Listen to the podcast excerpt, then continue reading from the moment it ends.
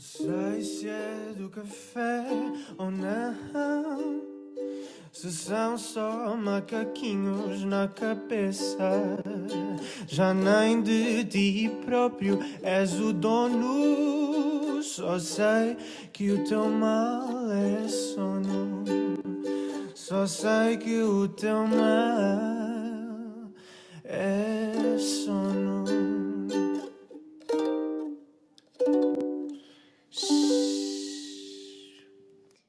a todos, Hum, sejam bem-vindos a mais uma temporada do é Sono. Eu sou a Bruna e, como habitual, comigo tenho a minha companheira de cestas e outros temas soporíferos, a Sofia. Como Olá. estás, Sofia? Estou bem. Nervosa. É Estou- a primeira vez que, que gravamos assim, lado a lado, porque nós fazemos todos os episódios eh, em via digital e moramos ao lado uma da outra. Não sei o que é que isto diz sobre nós. Sim.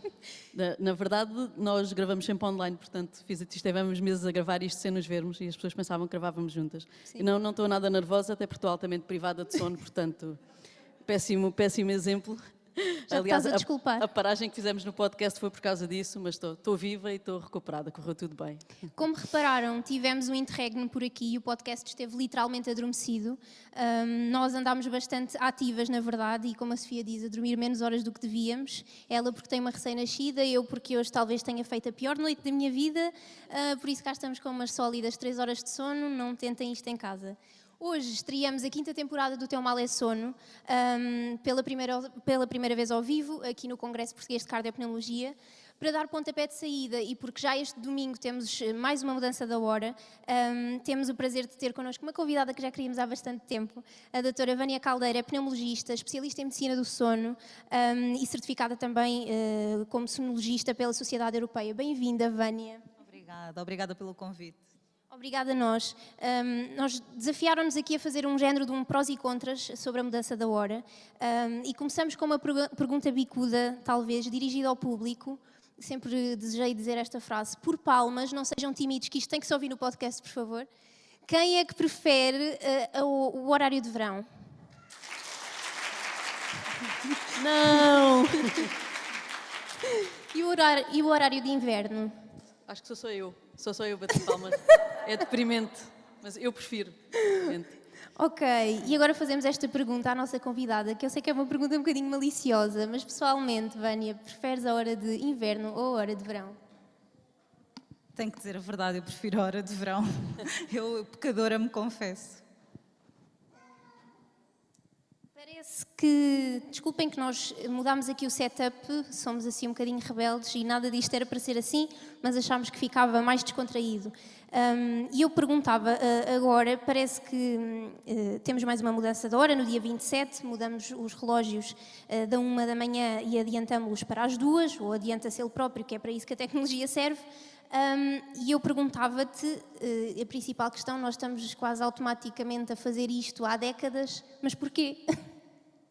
E não é uma pergunta muito fácil. A história da mudança de hora é curiosa. No fundo, habituámos a isto, não é? De bianualmente, no fundo, termos que adaptar os nossos, os nossos ritmos e termos que andar uma hora para a frente entre a primavera e, e o outono. E porquê é que fazemos isto? Porque em algum momento alguém se lembrou que se calhar podíamos poupar energia assim, é esse o racional. É curioso que os primeiros relatos desta mudança de hora vêm de Franklin, que referiu que os franceses, um pouco em tom de crítica, que os franceses tinham uma vida muito louca, muito noturna e que gastavam muitas velas. E, portanto, a proposta dele era precisamente puxar o horário mais para- de dia, não é? mais para cima, de forma a pelo menos não gastarem tantas velas. E, portanto, é um bocadinho neste contexto que surge a questão da mudança de hora. A verdade é que, de alguma forma, nos convencemos todos de que isto fazia algum sentido. Temos cerca de 80 países eh, a fazerem isto atualmente: Estados Unidos, eh, eh, na Europa, Austrália, Nova Zelândia. E todas as vezes, todos os anos, repetimos a mesma questão. Isto faz sentido e é isso um bocadinho o motivo deste, deste tema de hoje. Mas, globalmente, portanto, o que nós fazemos, este, este avanço uh, na hora em Portugal, já fazemos há cerca de 100 anos. Com algumas interrupções, somos dos países mais resistentes e já vimos que há pessoas contra, há pessoas a favor, mas esse é o tema que vamos desenvolver. A verdade é que a Comissão Europeia, em 2018, sensivelmente, avançou com a interrupção desta mudança de hora. mas avançou de uma forma incompleta. Eh, muito por causa do contexto pandémico, portanto, disseram que sim, senhora, que era para acabar com a mudança de hora, mas ficou esta dúvida entre se mantemos, como eh, a opinião da maioria das pessoas aqui, o horário de verão, ou se mantemos o, o standard time, o horário padrão, que é aquele que nós temos agora. Não havendo uma resposta certa, a sociedade científica está toda contra vós, lamento, não é? Uh, portanto, as sociedades científicas defendem muito o horário padrão, as sociedades científicas europeias, americanas, uh, mas globalmente a verdade é que continuamos nisto, vamos mudar a hora mais uma vez, os Estados Unidos vão parar de mudar a hora, mas vão se manter no horário de verão e, portanto, muita polémica ainda vai, vai haver. Pois, os Estados Unidos foi bastante recente, eu acho que foi agora nesta semana que foi, que foi aprovado, ficarem com a hora de verão. Um, e qual é que é a relação que existe entre a nossa saúde e os, e os fusos horários? existe, existe uma relação muito relativamente fácil de perceber, não é? Nós sabemos, todos nós temos um ritmo endógeno, um ritmo muito próprio, o nosso ritmo circadiano, que nos, no fundo pode estar mais ou menos alinhado com aquele que é o ritmo externo. E, e, esse alinhamento, digamos assim, tem muito que ver com alguns sincronizadores, como todos sabem. Portanto, há sincronizadores muito importantes, nomeadamente as refeições, uh, o próprio ritmo social, o ir deixar os miúdos à escola, o, o, o ir trabalhar, tudo isso são sincronizadores, mas não há dúvida nenhuma, e particularmente num país como o nosso, o maior sincronizador é a luz. A luz, a exposição à luz. E, de facto, eh, é uma grande ajuda para nós estarmos alinhados. Sempre que há um desalinhamento, temos muito risco de, de doenças, doenças do sono e de algum impacto também na nossa saúde cardiovascular. Portanto, aquilo que nós sabemos já há longo tempo é que há cronotipos, é que há preferências individuais. Portanto, há pessoas mais madrugadoras, eu confesso-me uma vez mais, portanto, mais, mais cotovias que de manhã trabalham muito bem, mas que ao final do dia têm mais sono. Há pessoas um bocadinho mais corujas, não é? Que de manhã têm muita dificuldade em acordar, mas que pela noite fora conseguem trabalhar. Quando isso é levado ao extremo, temos os, os, distúrbios do ritmo circadiano e aqui destacar sempre o papel dos adolescentes, também porque esta mudança de hora tem muito impacto para os adolescentes. Nós temos os miúdos com atraso de, de fase eh, já conhecido, fisiológico, não tem tanto que ver com a idade, tem mais que ver com a puberdade, portanto associa-se muito à puberdade e sabemos que estes miúdos vão sofrer muito com a mudança de hora. Portanto é importante estarmos atentos, são muito suscetíveis à luz e portanto há que ter aqui algum, algum cuidado convido as pessoas e depois uh, roubo-lhes aqui um bocadinho o tempo de antena, mas queria perguntar-te, um, sabendo estas consequências nefastas, está mais que documentado, uh, uh, perdermos uma hora de sono no dia seguinte, muitos estudos indicam que há mais acidentes rodoviários, há mais erros no, no, nos locais de trabalho, há mais acidentes. Um, o que é que nos faz socialmente e politicamente, o que é que nos está a travar de, de, de mudarmos e, e pararmos com estas mudanças bianuais?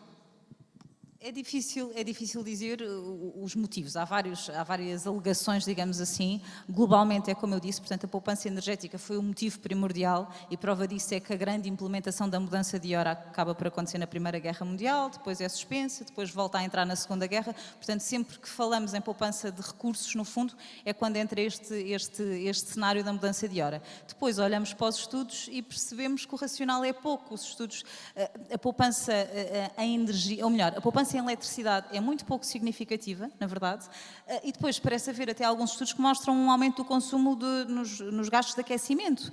Portanto, não há muito racional uh, desse ponto de vista da poupança energética. Depois temos aquilo que faz uma sala responder que quer ficar no horário de verão, não é? Que é aquela hora uh, de sol no final do dia, uma maior oportunidade para lazer, para prática de atividade ao ar, ao ar livre e que depois, de alguma forma, faz justificar aqui alguns interesses comerciais. Ou seja, acredita-se também não com tantos estudos quanto isso, mas acredita-se que, no fundo, se nós sairmos do trabalho, nós para irmos trabalhar temos sempre que nos levantar, esteja sol ou esteja de noite.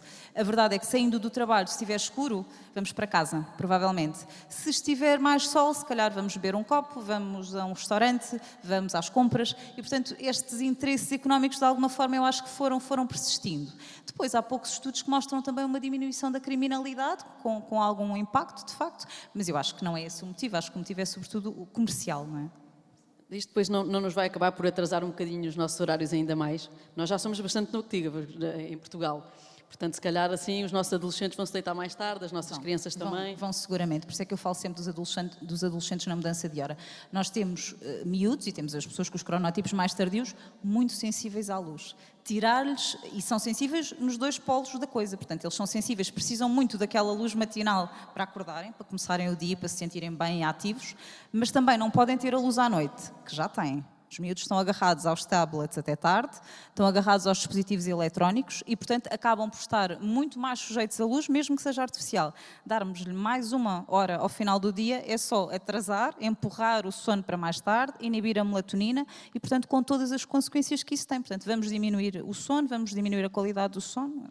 Sim, até porque depois os horários das escolas vão se manter iguais. Portanto, neste horário, quando estivermos na- na- com o horário de verão no inverno, provavelmente há miúdos que vão acordar de noite e com os pais a trabalhar, porque depois essa hora, se calhar eles usam para outras coisas, mas os filhos continuam nas creches e quando os vão buscar é de noite. Portanto, essas crianças, quando estão ao ar livre, e é um dos motivos que eu prefiro a hora de inverno, é só por causa disso, é, é exatamente por causa de. Há miúdos que só vão ver à noite, vão acordar de noite e vão sair da creche à noite. E vamos agravar o tal jet lag social, não é? Portanto, nós temos miúdos que querem, dorm- querem viver a sua vida social num determinado horário e de repente vamos desfasá-los completamente, ainda mais do que aquilo que eles já estão, do horário que, que é aquele imposto pela escola, pela sociedade e, portanto, vamos agravar a, privação de sono destes miúdos.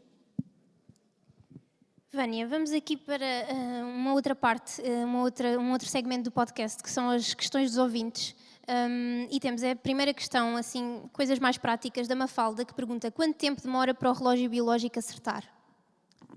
É muito variável, como tudo, de uma forma geral, no sono, mas globalmente falamos em pelo menos uma hora. E depois é esta coisa importante, portanto, a mudança de hora gera impacto na saúde global, eh, como já falámos um bocadinho, portanto, impacto cardiovascular, impacto no, no humor, mas depois muito no sono. E em termos de sono, o que muda é a duração do sono, vamos ficar mais privados de sono, vamos dormir menos, habitualmente, e também em termos de qualidade, portanto, mais despertares, mais fragmentação, tudo isso.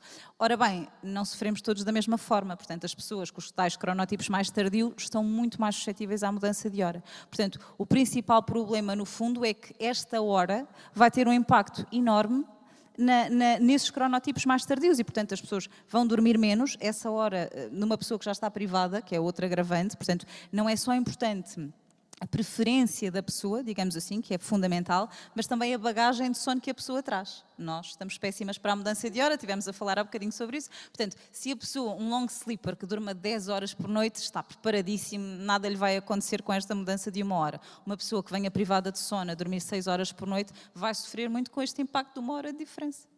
Sim, e está comprovado, porque há muita gente que diz, é, também é só uma hora, não é? Que não tem impacto nenhum e acha que estes estudos são ridículos. É, mas depois aquilo que, que os estudos mostram, portanto, ainda que variando, é que em média uma semana, uma semana, sabemos que as mulheres têm alguma tendência a, a demorar mais tempo a adaptarem-se e, e há estudos que falam em quatro semanas, oito semanas, portanto é muito variável e depende sobretudo do cronotipo da pessoa e, como vos digo, da duração prévia de sono nas semanas prévias. Temos agora a pergunta da Mariana L, isto parece o Big Brother, Mariana L. Como fazer a adaptação de uma criança de 4 anos que faz uma sexta à tarde? A adaptação de uma criança de 4 anos que faz uma sexta à tarde em relação à hora. As cestas ajudam, não é? E não, não é válido só para as crianças. Nas crianças eles já têm tendência a cestas, portanto isso é uma, é uma variante do normal, não é? Fragmentar mais o sono. Mas mesmo, por exemplo, num adolescente que não faça cestas, nesta transição em que o que vai acontecer é que se habitualmente dormia 7 horas, de repente vai estar a dormir 6 ou menos, uma cesta, se for bem a meio do dia, de 20 minutos, como sabemos que devem ser as cestas, com despertador, para a pessoa não entrar em sono, em ciclos de sono mais profundos, pode ajudar, de facto, ou seja, compensa alguma da privação noturna, não é? Desde que não roube tempo ao sono, mas numa fase de transição pode, pode ajudar. Claro, e se esta criança fizer sempre a sexta, uma das coisas que fazem é durante a semana irem passando os horários, eh, fazendo a mesma coisa do que a hora, fazendo, eh, adaptando-se 15 minutos de cada vez. Há quem, há quem proponha, lá está, não acho que as pessoas tenham todas que fazer isso, não é? As pessoas mais suscetíveis, nós também conhecemos, não é? Sabemos como é que nós vivemos isso e vamos percebendo, mas as pessoas mais suscetíveis podem fazer isso. Agora já não vamos a tempo, devíamos ter feito isto um mês antes, mas um mês antes podem se preparar, portanto, e no fundo em cada semana avançam 15 minutos o horário. E no fundo vão acordando 15 minutos mais cedo, vão se habituando também a deitar um bocadinho mais cedo e com isso há uma adaptação progressiva. Não será necessária para todas as pessoas, mas as pessoas mais suscetíveis, se calhar os tais adolescentes que estão muito privados, pode ajudar. Acho que na verdade ninguém faz isso, um mês a preparar-se para a mudança da hora. Eu não faço certamente. Eu acho que já respondemos a esta questão, hum, mas temos aqui uma outra Mariana de Big Brother, Mariana A. Como não nos sentirmos cansados nesta mudança de hora? Já nos falaste aqui das cestas, não sei se queres acrescentar aqui alguma coisa a duração de sono é fundamental, portanto, nas semanas antes, nos dias antes, 7 a 9 horas nos adultos, pelo menos. As cestas podem ajudar, de facto é uma, é uma variante. Uma boa higiene de sono válida para tudo, portanto, um quarto adequado à noite, a prática daquela rotina pré-sono, de preparação, de preparação para o sono também é muito importante. E depois é sobretudo a regularidade dos horários, este ajuste de 15 minutos se a pessoa sentir necessidade e a exposição à luz. Ou seja, já sabemos que vamos ter menos luz de manhã depois da mudança e mais luz ao final do dia. É muito importante evitar a luz artificial à noite e nos dias antes aproveitar os últimos dias de luz matinal e mesmo depois quando a hora muda, durante a manhã até antes da hora do almoço, é importante ter exposição à luz. A luz é realmente um, um bom sincronizador e evitá-la depois ao final, ao final do dia. Luz mesmo em dias de chuva e de poeiras do Sara também. Exato, de poeiras. Para terminar, eh, vamos para a rubrica final. Hoje temos o luxo de ter uma equipa a trabalhar connosco. Nunca dissemos isto. Por favor, podem lançar o jingle. Vamos dormir sobre o assunto e perguntar a quem sabe o que falar para dormir sobre o assunto. Podes cantar um bocadinho, Sofia. Não, até porque eu não sei de cor, era uma vergonha. a rubrica final é um segmento que temos sempre eh, de perguntas com respostas rápidas e que fazemos a todos os convidados. É a parte mais difícil. Sofia, podes fazer a primeira? Sim, claro. Nunca ninguém está preparado e por isso é que nós não avisamos. Isto faz parte e depois torna a coisa engraçada. Que é, és uma pessoa da noite ou do dia até? Já tinhas respondido. Eu já disse, eu já disse, sou do dia, sem dúvida nenhuma. Sempre, eu, eu também. Bruna, não sei se queres fazer a outra. Sim, então, o que fazes quando não consegues pregar olho? É muito raro. É muito raro, eu tenho ali a minha pequena testemunha que veio para isso. É muito raro, eu durmo muito bem, de facto. Às vezes falo sobre isso mesmo em alturas de exames, de maior stress.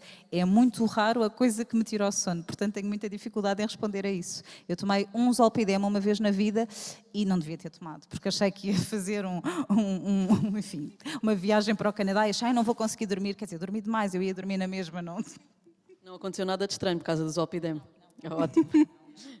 Pronto, é Ela disse não para o podcast, para os ouvintes. Exato, é que o Zolpidem às vezes dá assim uns comportamentos estranhos quando se anda, especialmente quando se anda de avião, há muitas Sim. histórias caricatas por causa Sim. do Zolpidem. Uh, e vamos para, para a última pergunta, que é qual é a história mais caricata, assim, de consultório, que se possa contar? Sem referir nomes, obviamente. Uma coisa assim engraçada. Há muitas histórias caricatas, mas talvez assim a mais recente e engraçada foi uma vez um, bem, um mês, um doente que estávamos a, a o CIPAP, uma apneia de sono, faz o CIPAP, é muito cumpridor, muito certinho, um homem para aí de 70, 78, 79 anos, e que às tantas eu tenho por hábito mostrar sempre o gráfico de adesão, porque acho que isso também os faz perceber e, e de alguma maneira ficam mais interessados na terapia e, e, e adaptados.